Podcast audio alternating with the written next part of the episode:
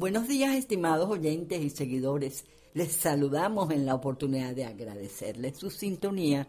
Llegamos a los 100 programas en esta casa, publicitec.com, una plataforma de comunicación digital en la que puedes encontrar variada información, especialmente dedicada al mundo de la creación musical y de la expresión cultural en general. Así es, Alicia, celebramos junto con la audiencia y el equipo de la revista digital un centenar de oportunidades a través de las cuales hemos llegado a diferentes rincones, viajando en el tiempo y en el espacio, con los temas que tratamos y la música que escuchamos. Además con la compañía de interesantes y disímiles invitados, así como la ocasión de ser factores multiplicadores de las actividades que realizan las embajadas en Venezuela con sintonía desde Nueva Zelanda hasta la Argentina, desde el Reino Unido hasta México. Cientos de conexiones nos han acompañado en ese transitar digital con la oferta de entretenimiento cultural llamada Diplomacia en Uno. Es un gusto estar con ustedes en una nueva edición de su programa cultural Diplomacia en Uno. Esperamos que se encuentren bien donde quiera que estén y listos para emprender con nosotros una nueva jornada de divertimento, en una programación especial en la cual nos adentraremos al mundo literario desde la particular perspectiva de nuestro invitado, el escritor y profesor Alirio Fernández Rodríguez. Hola Ana Carolina, hola Alicia. Pues nada, primero que nada, agradecer la invitación eh, a ti, a ustedes y al equipo de Diplomacia en Uno, pues muy contento de estar aquí con ustedes. Yo soy profesor de lengua y literatura, eh, profesor universitario, eh, soy escritor, eh, también soy editor y soy investigador sobre todo en el área de literatura venezolana. Em, hice mis estudios en la Universidad de Carabobo, de posgrado también, ahí hice un posgrado en gerencia avanzada en educación. Actualmente estoy haciendo una maestría en literatura latinoamericana en la Universidad Simón Bolívar. Y trabajo como editor en El Diente Roto, que es un portal web de literatura venezolana, y trabajo eh, para una agencia de producción editorial de venezolanos que está en Ecuador que se llama Gatalejo. Escribo en otros medios, escribo en 58 eh, Pro Da Vinci, también he escrito en, la revista de literatura hispanoamericana Casa País y bueno, eh, es un poco el trabajo, ¿no? Una vida dedicada a las letras, sin lugar a dudas.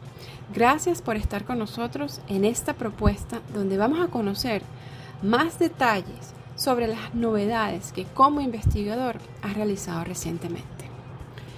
En lo particular, uno que ha servido de detonante, que fue publicado recientemente el pasado 30 de septiembre en la plataforma 58, titulado El mapa local de la literatura venezolana contemporánea, realizado por nuestro invitado, Alirio Fernández Rodríguez.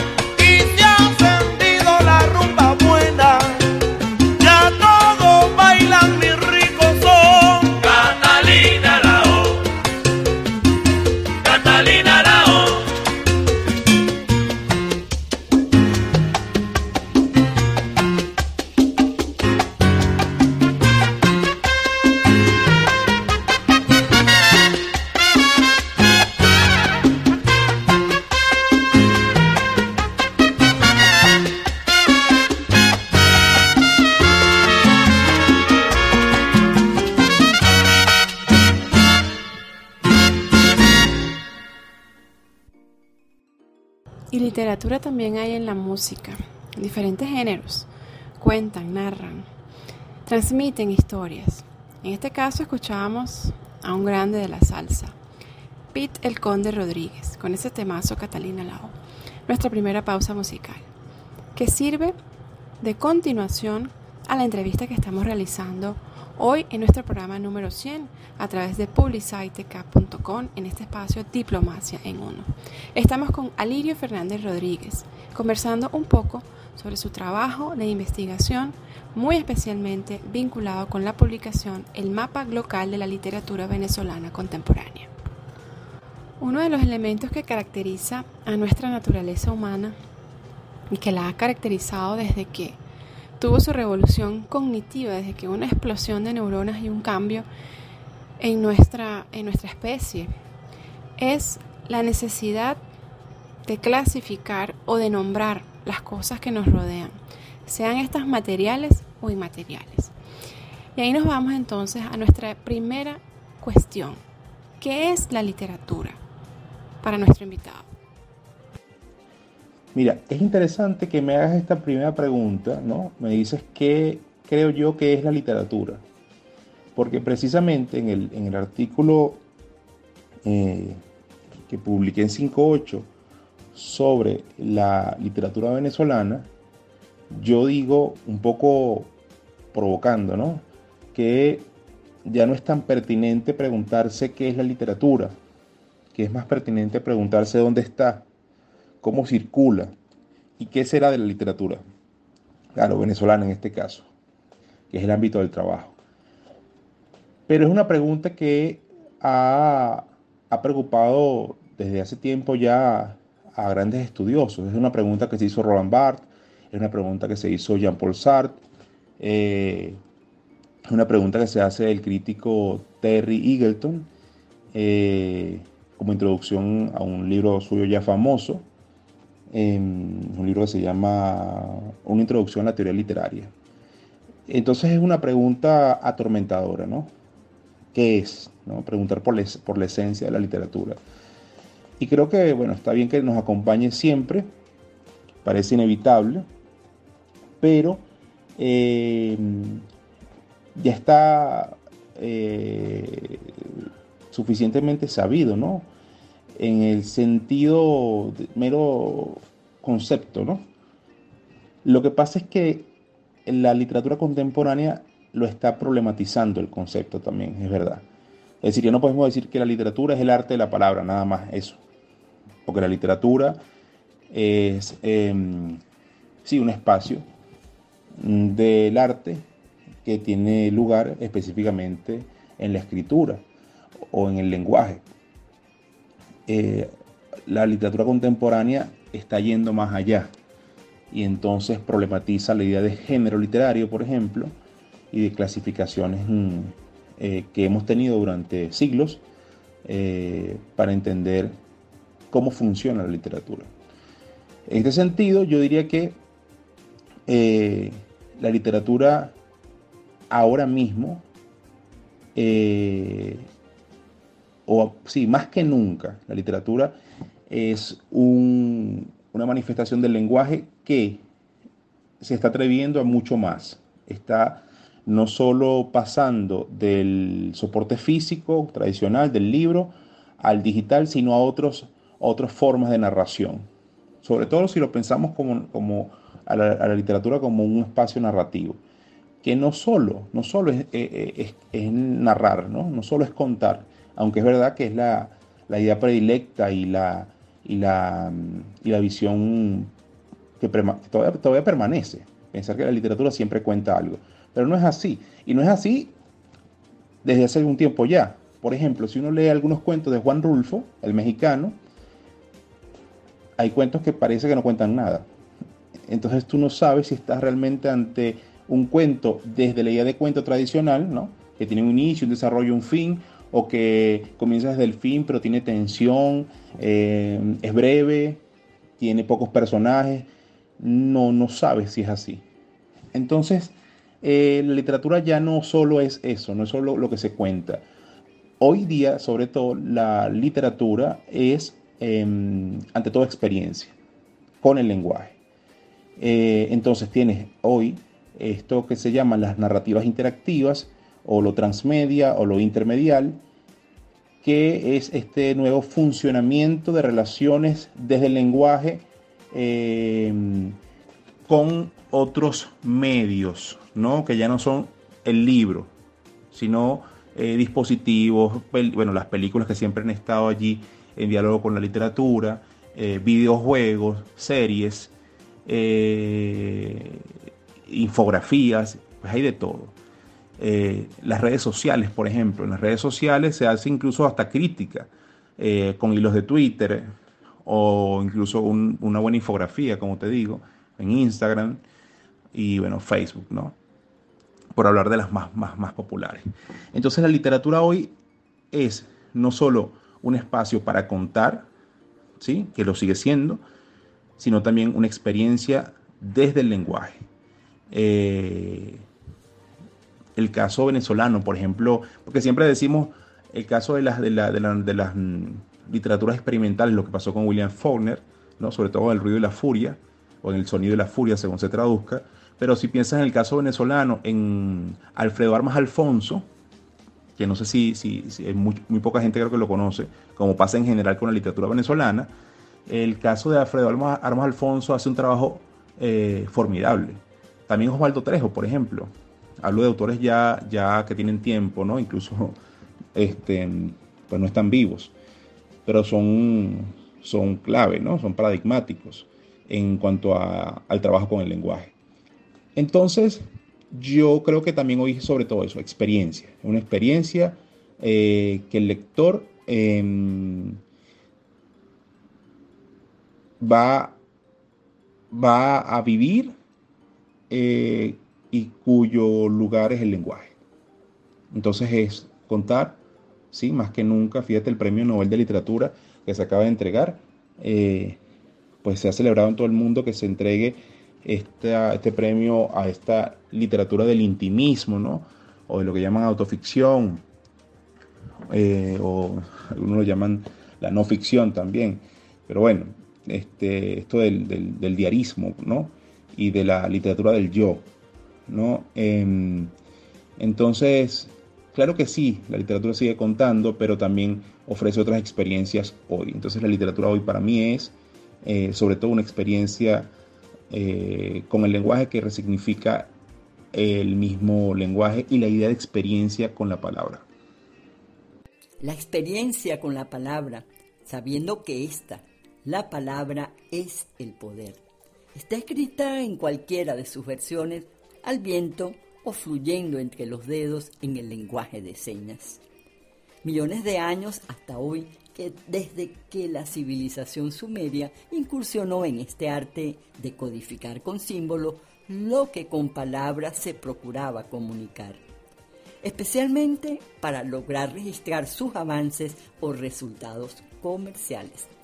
De esta manera, la interacción entre los seres humanos es y seguirá siendo una de las principales fuentes de creación de allí tal vez sea esa transformación que de alguna manera nos relatas al exponernos qué es para Alirio Fernández la literatura. Entonces, necesariamente debemos continuar esta travesía reconociendo qué es un escritor. Mira, está fácil y difícil, porque estamos de nuevo en un momento de la literatura por un momento me refiero sobre todo a lo que va desde fines de los 90 en adelante. ¿sí? Em, ¿Y por qué fines de los 90? Bueno, porque estamos hablando de la llegada de la era digital, que será clave en las comunicaciones, ¿no? Y no solo en la forma, en el ritmo y en la velocidad de las comunicaciones, sino en el modo em, en que empezamos a relacionarnos ahora. Eh, quiénes, eh, pues los lectores con la literatura y los escritores con la literatura que se hace, o sea, con la producción y con la circulación. Hablo de producción, no escritores, hablo de recepción, los lectores, y de circulación, del nuevo funcionamiento, con la llegada del área digital. Entonces hablamos de, de que el escritor, ¿no? Eh, que también hay escritores que están que permanecen bajo aquella idea del escritor en la torre de marfil, alejado de la realidad, escribiendo allá eh, eh, consigo mismo, la soledad absoluta, eso todavía, todavía existe. Hay quienes dicen que no, que eso no tiene sentido. Es difícil decir hoy que no tiene sentido aunque tenga dos mil o mil años. Y ahí está el escritor, el nuevo, el escritor, digamos, pues no solo el de la ciudad, que es el que, digamos, el más, el más mm, simbólico, el escritor urbano, el de las grandes ciudades. El caso venezolano, eso ocurre sobre todo después de, la, después de los 70, eh, pero en general en el mundo eh, ese es el escritor, digamos, más, mm, eh, más reconocido, el más activo, ¿no? El escritor que vive en las grandes ciudades, y, que es capaz mm, este, de reconocer eh, esa vida profunda que se da en las ciudades, eh, que también se mueve por el mundo, que viaja a otras ciudades y que puede contarnos la diferencia entre París, Madrid y, no sé, Nueva York o Boston. Em, por poner un ejemplo. Entonces el escritor es sobre todo eh, un, un, sujeto eh, que no puede escapar de la realidad del lenguaje. ¿sí? Por supuesto lo de escritoras y escritores. ¿no? Estoy usando el, género neutro, masculino. entonces el escritor no puede escapar del lenguaje. Es decir, lo que hace el escritor es, el que sea, eh, si escriba, eh, no sé, ciencia ficción, cuento, novela, poesía, crónica, dramaturgia, mini cuento, lo que sea. incluso el periodismo, ¿no? El periodismo que está cerca de lo que llaman la no ficción, Em, es, un, es un oficio en el que los escritores no pueden escapar de una necesidad de traducir la realidad o la experiencia. No tanto la realidad, la experiencia, traducirla. Y esa forma de, traducir, de, traducirla eh, pues encuentra lugar en, en, la escritura. Pues, y esto pasa también con los músicos, con los pintores, esto pasa en general con el arte. Por eso de, de la experiencia. Porque lo que hace un escritor, incluso un escritor realista, es, o hiperrealista, es eh, dejar que la experiencia sea vehículo, que su experiencia personal sea vehículo. Entonces el escritor es eso, un, un sujeto para el que todo eh, debe pasar por el lenguaje. Entonces lo escribe y puede ser que lo cuente de una forma tradicional, ¿no? Sí, como, no sé, cuando se lee un cuento de, de mm, no sé, por ejemplo, pienso ahorita ahora mismo los cuentos de, en Venezuela hay de todo, ¿no? Están los cuentos de Julio Garmendia, por ejemplo, pero también hay cuentos al estilo de Guillermo Meneses o de Armas Alfonso, que lo, lo nombraba hace rato, eh, pero también escritores ahora actuales como los cuentos de Roberto Martínez Bacrick, que es un venezolano que está en Estados Unidos, que es un gran cuentista. Eh, eh, entonces el escritor está traduciendo la, la, experiencia que vive y para traducirla lo que hace es que pues escribe. ¿sí? Eh, y pienso, porque es que es difícil pensar en todos, ¿no? En todos los que uno ha leído, en todos los que uno quisiera leer. Están los cuentos, obviamente, están los canónicos, ¿no? Chekhov. Em, los cuentos, por ejemplo, de Clarice Lispector son formidables. Y la literatura que ahora están haciendo las mujeres, aunque yo no suelo hacer esas diferencias, ¿no? Entre literatura de mujeres literatura. No, no, no.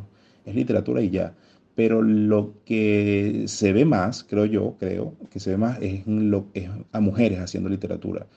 En Latinoamérica hay casos interesantes, ¿no? María Fernanda Ampueros, Mónica Ojeda, em, el caso de Enza García Reaz en Venezuela, eh, en poesía Yanuba León, eh, Andrea Sofía Crespo. Eh, el caso, hay un libro interesante que, que surgió hace, hace nada que se llama em, em, Belcherland o Welcherland, que es de Víctor Manuel Pinto, que es un poeta em, y valenciano, valenciano de Venezuela. Eh, entonces eso, el escritor, eh, es que estoy pensando en, figuras que, que, son como ese perfil tradicional y otras que son que rompen, ¿no? Hay escritores actualmente que, que su literatura, por ejemplo, Sergio Cheifek, ¿no? Sergio Cheifek, que es argentino, pero vivió en Venezuela muchos años y luego en Nueva York, recién en, sí, Nueva York, en Estados Unidos, recién acaba de morir hace poco, eh, tiene una literatura pues que descoloca, que, que no te permite a las primeras saber saber si es un cuento, una novela, no, no, no les interesa eso, les interesa la experiencia. Entonces el escritor yo creo que es eso, es un, es un sujeto que no puede escapar de la necesidad de traducir su experiencia y la realidad en la escritura.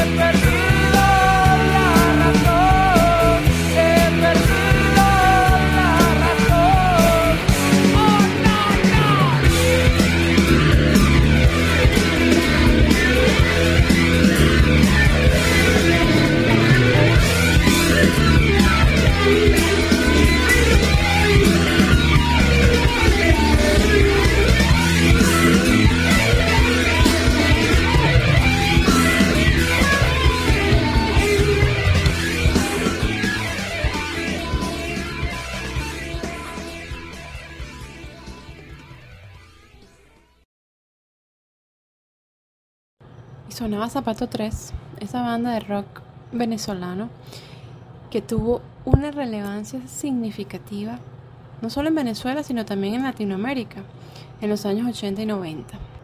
Son el reflejo de un movimiento que se dio en Venezuela con bandas alternativas y estaban, entre otras, Seguridad Nacional, Sentimiento Muerto, Desorden Público y, por supuesto, Zapato 3 que escuchábamos. Y si tomamos como referencia lo que nos ha señalado nuestro invitado, Alirio Fernández Rodríguez, sobre qué es un escritor, podemos necesariamente concluir que los autores de estos temas, por ejemplo como el que escuchábamos, es un escritor, porque traduce la realidad, lo convierte en lenguaje, desde una determinada perspectiva y con un determinado género. Se trata de un escritor en el ostracismo o ese escritor urbano, cosmopolita, que nos puede hablar de los múltiples viajes que ha hecho. Está vinculado necesariamente de forma íntima con el lenguaje. Y tiene entonces este arte de transformar la realidad en lenguaje como un oficio. Para el escritor, las letras son su oficio. Y seguimos el hilo que hemos ido llevando, inspirados en ese artículo publicado en 5.8, en el cual, hablando de realidades, se refleja de alguna manera la migración que ha tenido Venezuela en los últimos años. Estamos hablando de aproximadamente 7 millones de personas, 7 millones de venezolanos que por diferentes medios han salido de Venezuela y se encuentran hoy en diferentes lugares del mundo. Y así podríamos nosotros concluir o pensar que esa migración llamada diáspora, de alguna manera, construye o puede ser una fuente de una nueva estética literaria. ¿Es así? Me preguntas ahora si la diáspora puede funcionar como fuente de una nueva estética literaria, la diáspora venezolana. Eh, es un asunto complicado de responder, digamos, como para cerrar eh, la pregunta, porque no se puede. No se puede porque la diáspora, esto que han llamado la diáspora, pero que parece que estamos de acuerdo en que así, así la entendemos, si pensamos en que diáspora es eso, es una comunidad masiva, ¿no? pero dispersa eh, en el mundo, ya hoy con más de 7 millones de venezolanos que han sido expulsados de su país, expulsados por un gobierno que eh, ha roto con lo que se intentó hacer eh, durante la segunda mitad del siglo XX en Venezuela rompió con eso y luego trajo la primera crisis humanitaria del país. Creo que no se vivía algo así en Venezuela desde la guerra federal. Es decir, que en la historia contemporánea de Venezuela no hay nada como lo que estamos viviendo nosotros en el país. Entonces estos 7 millones de venezolanos no, no, es, no, no, no es gente que está allá afuera por gusto, ¿no? Es que dejar el país, huir, ¿no? Prácticamente, eso no es una elección. Pero bueno, Entendida así, eh, porque es una cuestión también política, por supuesto que lo es. Eh, entendida así, la diáspora, mira, está siendo fuente de muchas cosas, ¿no? Pero hablar de una estética sería apresurado, pero sí es verdad, sí es verdad que ahora mismo ya hay manifestaciones mm, escriturales, ¿no?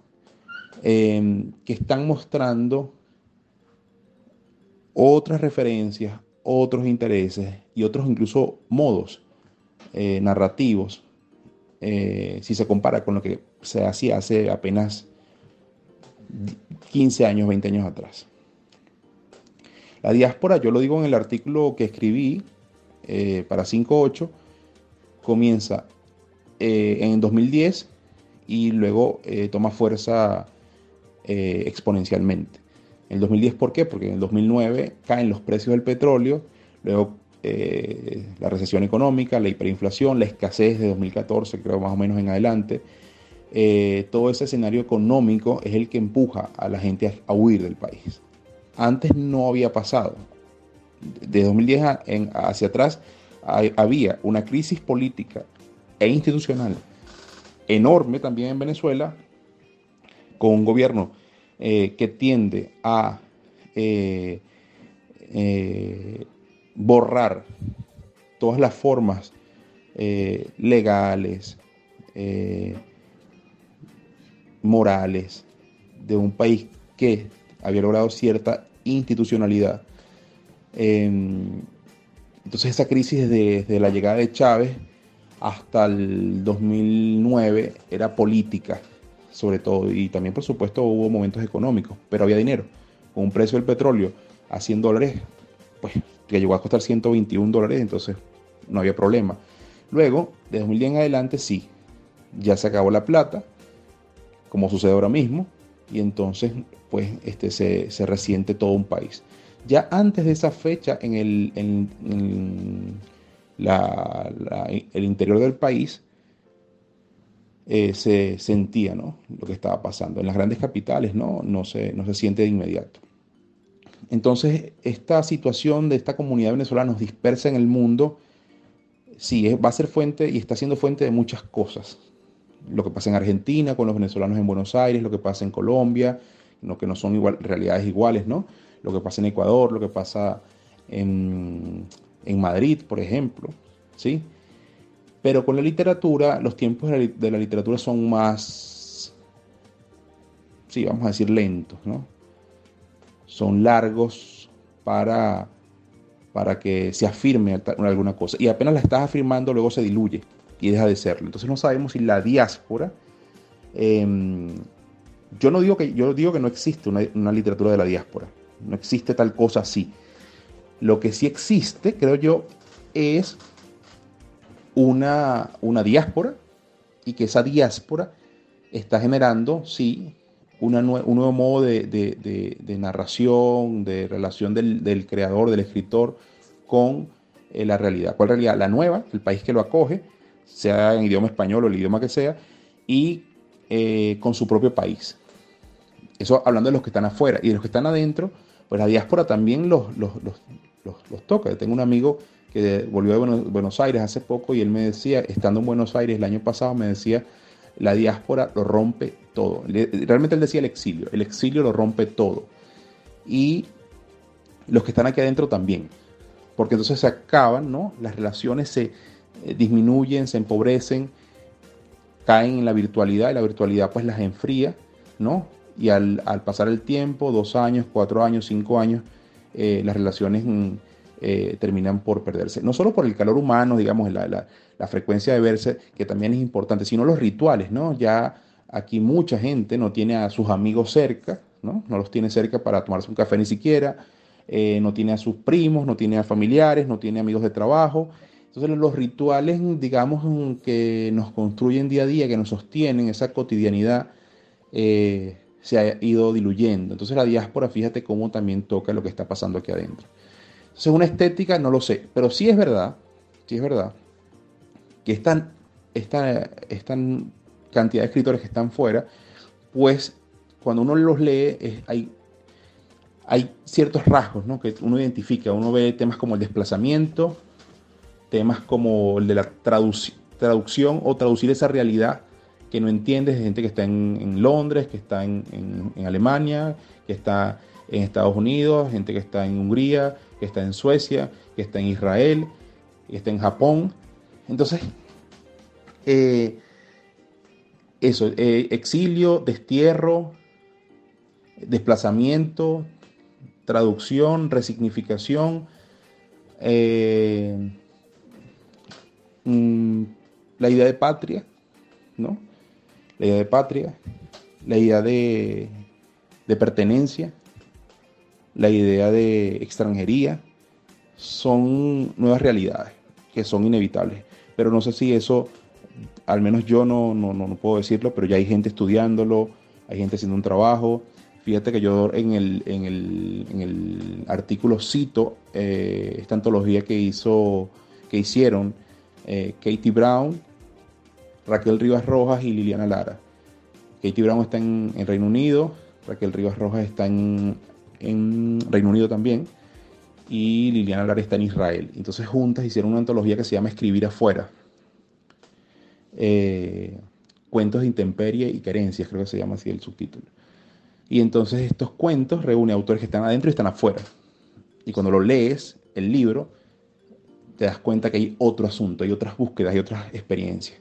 Entonces sí, hay una nueva búsqueda, pero no sabemos a dónde va a llegar, cuánto va a, tardar, a, quedarse o qué se va a poder rescatar de eso que se, va, que se vaya a establecer. Es muy pronto. Una realidad que como un dique que se rompe, a cual tromba marina trastocando todo a su paso, y aún está por verse sus efectos. Es decir, en el caso que nos ocupa, la incidencia que la migración venezolana tiene o tendrá en cada uno de los rincones donde se ha estado asentando como influencia externa, así como dentro de su mundo interior, está por determinarse en toda su magnitud. Y por otra parte, sí, son ya evidentes, tal y como señalas, cambios en las rutinas de todos aquellos que se han quedado en el país. Celebraciones de cumpleaños, reuniones familiares, los nietos y bisnietos que nacen en nuevas fronteras, abren espacios en los territorios donde son alumbrados y mueven las fibras de los corazones de aquellos que solo pueden conocerlos en una dimensión disminuida o reducida a la vista y al oído. Ya el sentido del tacto, el olfato y el gusto van quedando solo para la imaginación. Y esto definitivamente constituye un cambio de percepción de la realidad y del registro de las experiencias, que en algunos casos se ha llevado ya a la literatura. Así, nos vamos directamente al artículo que has escrito en días recientes, que ha sido la fuente de inspiración para esta entrevista y que también has nombrado ya por aquí a lo largo de nuestra conversación, el mapa global de la literatura venezolana. ¿Por qué hablaríamos de una glocalidad de la literatura venezolana? Ahora me preguntas a qué, a qué me refiero con localidad de la literatura venezolana y cómo surge esto. Eh, yo estoy haciendo trabajo en torno a la literatura y en esto que llaman periodismo cultural hace poco realmente, hace, hace un año y algo. Y desde que empecé, mi interés fundamental ha sido la literatura venezolana y su realidad, su estado actual, ¿no? ¿Qué es lo que está pasando con la literatura venezolana? Entonces, yo hice un primer eh, trabajo que se publicó en Casa País, que era una entrevista, es una entrevista que está disponible en la, en la web, que le hice al doctor Rafael Array Luca sobre la literatura venezolana. Y ahí abordamos el siglo XIX, el XX y el XXI. Luego hice un trabajo sobre tallerismo, ¿sí? el tallerismo literario en Venezuela, que es una historia bien interesante. Y entonces ahí conversé con gente que estaba en México, en España, en Estados Unidos, en Chile, en Argentina.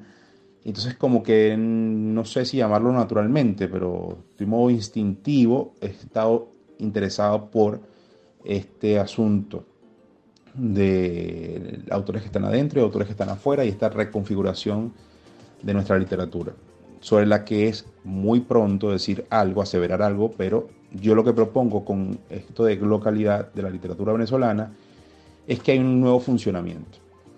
Eh, y ese funcionamiento tiene que ver con los nuevos modos de producción, de recepción y de circulación de, la literatura.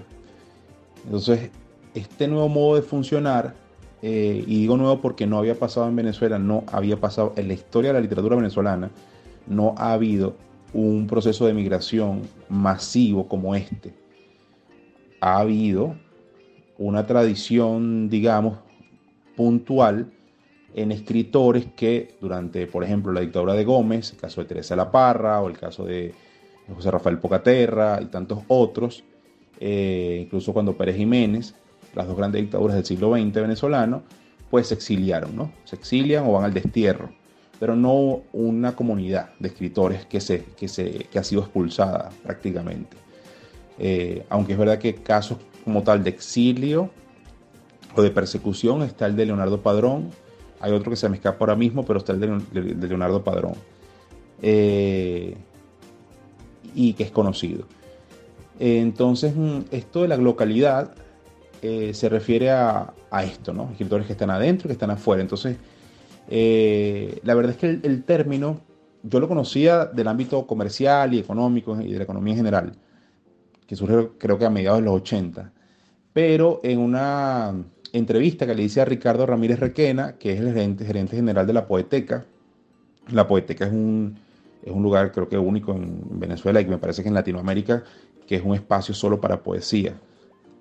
Eh, y él es el gerente general, además que profesor de la Universidad Central de Venezuela, es gestor cultural, eh, un hombre que ha, sido conocido porque dicta unos talleres en los que yo participé, eh, que son geniales, talleres de, no ficción. Eh, entonces, en esa entrevista, él, cuando le pregunté qué pensaba de la literatura venezolana, actualmente él me dijo que la literatura venezolana estaba localizada. Él, él me dio ese término y yo empecé a buscarle la vuelta. Y entonces allí surge eh, mi interés, digamos, ya en una categoría. Esta categoría, como todas, que son, bueno, eh, deben ser hoy flexibles, no pueden ser fijas, digamos, o, cerrar el asunto, porque es imposible. Eh, o sea, intentar hacerlo así es, es, ser arrogante, pero permite un agarre, ¿no? Permite una referencia. Yo lo que digo es que esta categoría que propongo explica este nuevo modo de funcionar de la literatura venezolana. No en, en, ámbito, en el ámbito estético, aunque es verdad que sí se, se dan, si se lee más literatura, sobre todo narrativa, y vaya que la poesía también, que poesía, la poesía venezolana es la que más es, la expresión literaria eh, más recibida fuera del país, eh, más y mejor recibida, creo yo, la poesía. Pero si nos damos tiempo, unos años, y seguimos leyendo lo que está pasando, lo que están escribiendo, los que están adentro, los que están afuera, los escritores me refiero, eh, vamos a poder ver lo que yo te decía antes, que hay unos, hay unos rasgos, ¿no? De los del, estilo, de los temas, de los intereses, de las búsquedas de la escritura eh, en la literatura venezolana actualmente. Entonces yo lo resumo en esto de la localidad. También se podrá... Esto es parte de una investigación, debo decir, esto es parte de una investigación mayor, que probablemente se, sea un trabajo final en mi maestría de literatura latinoamericana, y la, la idea de un localismo, ¿sí? aunque es verdad que yo, yo mismo le tengo cierta idea a los ismos, ¿no? porque al final todos tratan de ser un dogma, y no quisiera yo eso en mi propuesta, pero hay un localismo, eh, y ese localismo tiene que ver con eso, con una, una, una relación de tensión ¿sí? Entre elementos locales propios del lugar de origen y elementos globales o universales de este nuevo lugar eh, o este país de recepción. Entonces el que vive, por ejemplo, en Inglaterra, el que vive en Estados Unidos, el que vive en Alemania, el que vive en Chile, Argentina, Colombia, eh, se enfrenta a eso, a nuevas tradiciones, nueva lengua, cuando es otro idioma, o, un modo, un acento eh, distinto del español que se habla en Venezuela, se enfrenta a un registro lexical nuevo, distinto, se enfrenta a, a, pequeños rituales muy distintos a los que nosotros mm, eh, tenemos aquí, eh, el café, el mate en Argentina y así. ¿no? Entonces, la relación es de tensión porque está sobreviviendo lo, propio, que es local, que es de aquí de Venezuela, en el escritor, y está imponiéndose lo nuevo, ¿no? Lo que de algún modo es universal eh, en, relación, en referencia a, Venezuela, eh, pero que es local en ese lugar. Este es lo paradójico. Todo esto siempre termina siendo paradoja. y, que, que, sí, y que es el pensamiento, sino eso, paradoja. Entonces, mm, eh, la localidad de la literatura venezolana explica eso una relación de tensión que el escritor vive eh, con su terruño, con el país de origen, que es Venezuela, eh, a través de una realidad nueva a la que debe enfrentarse. Y eso, lo que parece, y ahí es donde hablaríamos de una estética, pero hay que dar tiempo y dar tiempo a que los estudiosos y críticos vayan haciendo sus trabajos, Em, aunque no quiere decir que, aunque ellos no lo hagan, no, no, no, esté sucediendo. Digo que eso es lo que va a explicar cómo sucede. Esa, esa relación de tensión eh, es lo que yo llamo este, una estética, hay unas posibilidades de, una estética de, de, localismo, ¿no? Y es esa relación de tensión, no de negación. Eh, hubo en el modernismo venezolano, a principios del siglo XX, una relación en la que se negaba el americanismo versus lo universal. Se negaban, se excluían. Ya no es así. Ahora conviven, están obligados a convivir y a configurar un nuevo modo de ser en el escritor y eso probablemente pueda dar, eh, yo creo que, yo creo que es inevitable que dé eh, algunas manifestaciones o deje algunas manifestaciones en su trabajo escrito. La localidad entonces eh, es eso, esta relación de tensión que se que crea bueno, en todo extranjero o en todo migrante. Eso es.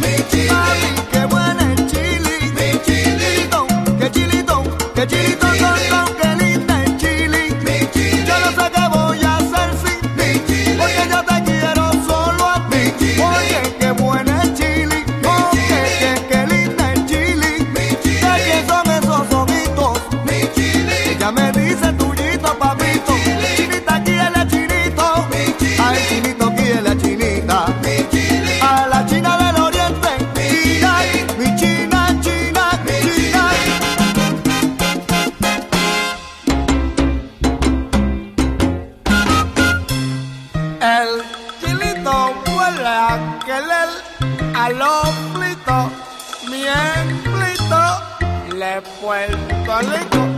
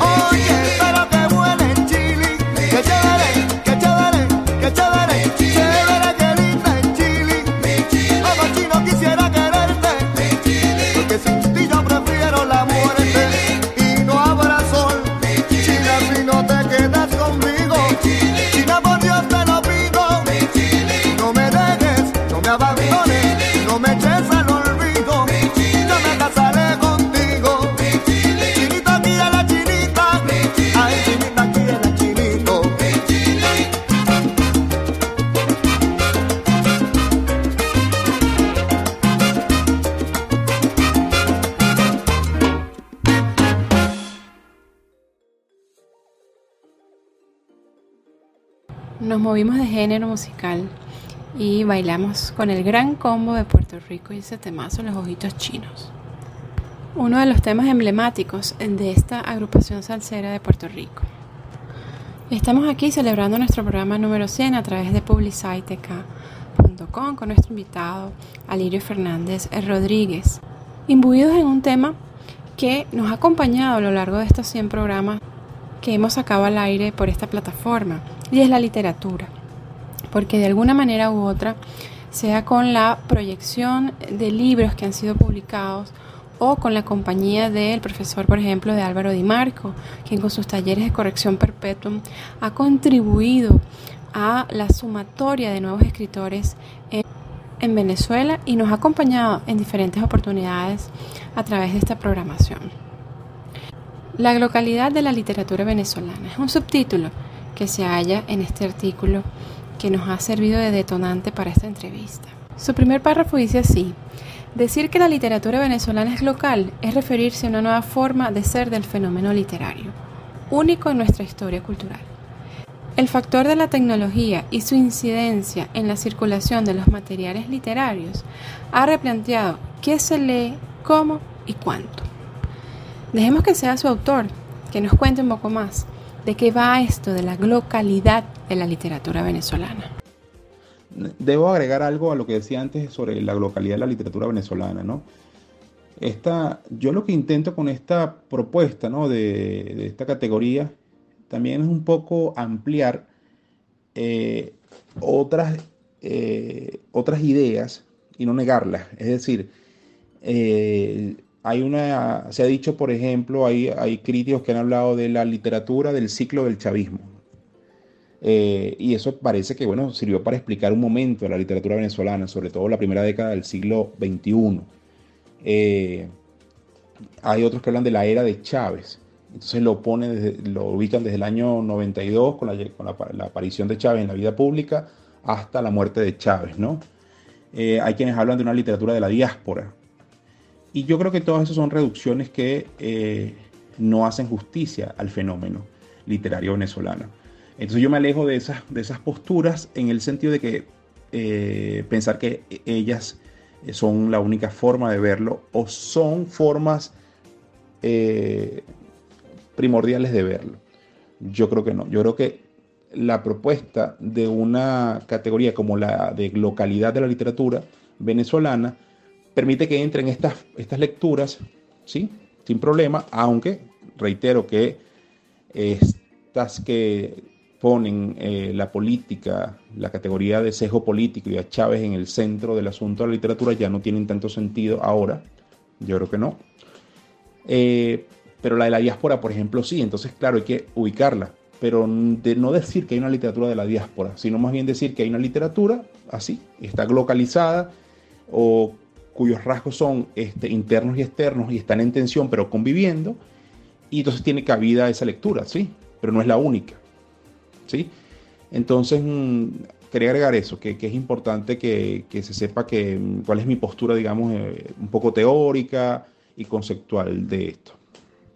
Así es, se trata de ofrecer una perspectiva lo más amplia posible, sin necesariamente encontrarnos con el relativismo, es decir, dentro de las formas necesarias, varias lecturas pueden ser concurrentes.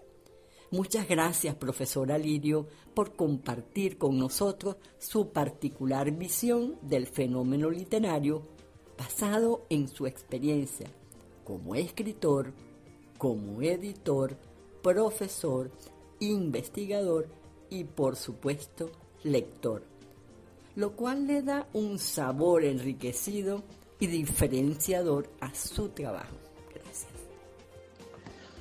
Y bueno, nada, eh, agradecido con, contigo, Ana Carolina, con Alicia, con el equipo de Diplomacia en Uno, em, por la invitación. Y nada, ahora mismo, pues mi trabajo diario es el de investigar. Soy investigador en tiempo completo. Eh, estoy desarrollando otro mapa interactivo para el caso de la poesía venezolana Caso que he puesto aparte no porque los poetas no sean escritores. Hubo quien me reclamó y yo los reclamos los recibo con de verdad que con muy buen ánimo porque, sabes, te permiten saber em, eh, qué está pasando con, lo que no viste. Puede ser que, sea así. O sea, tengo puntos ciegos que no puedo, pues, por su naturaleza ver yo mismo. Pero en el artículo lo, digo, en el artículo de, del mapa, yo explico em, que este, estoy construyendo un mapa para la, poesía venezolana. Y las razones son dos, los voy a decir por aquí, me, da, la oportunidad, me la oportunidad de decirlo. Una es, de, orden metodológico, es que son demasiados poetas y no podía ponerlos todos los que llevo hasta ahora listados en, en eh, este, el mapa eh, donde estaban narradores y todo lo demás. Y la otra es que la poesía tiene un lugar especial y lo siento mucho por los narradores, lo siento mucho por los dramaturgos, por los ensayistas, pero la poesía hacia afuera, a nivel internacional, incluso en Venezuela, aunque la poesía siempre ha sido de pocos lectores, pero la, poesía venezolana es la que despunta más, ¿no? Entonces, claro, están los nombres de Rafael Cadenas, de Yolanda Panting, pero hay otros nombres. Y fíjate que hay muchas mujeres, este, María Antonieta Flores, Carmen Verde Arocha, este, nombraba a Yanúa León, eh, Andrea Sofía Crespo, eh, Jonay Ramos, y hay muchos, ¿no? Y, poetas también. Entonces, eh, por cuestiones de metodología, yo, los, yo considero hacer un mapa aparte. Cuando la poeteca, por ejemplo, en Caracas, surge, no es porque la poeteca piense que los poetas son menos escritores, o porque, lo, o porque los, este, Em, los narradores sean menos escritores. No, es una cuestión, yo creo que hay una, un interés particular por la poesía venezolana, dentro, pero sobre todo afuera. Entonces trabajo en ese mapa actualmente y estoy trabajando ya en otro mapa también, del que sí no puedo adelantar mucho porque hay una propuesta por ahí de trabajo y tal. Entonces yo no sé eh, a dónde va a parar eso en este momento. O sea, en este momento yo estoy esperando una reunión esta semana que viene, el lunes o martes, para saber qué va a pasar con ese trabajo. Eh, sigo investigando, leyendo. Lo primero que hago es, después de ser papá, em, es, mm, bueno, primero uno es un hombre, ¿no? Como cualquiera, en condición animal, ¿no? Comes, odias, amas, todo lo que hace un, ser humano.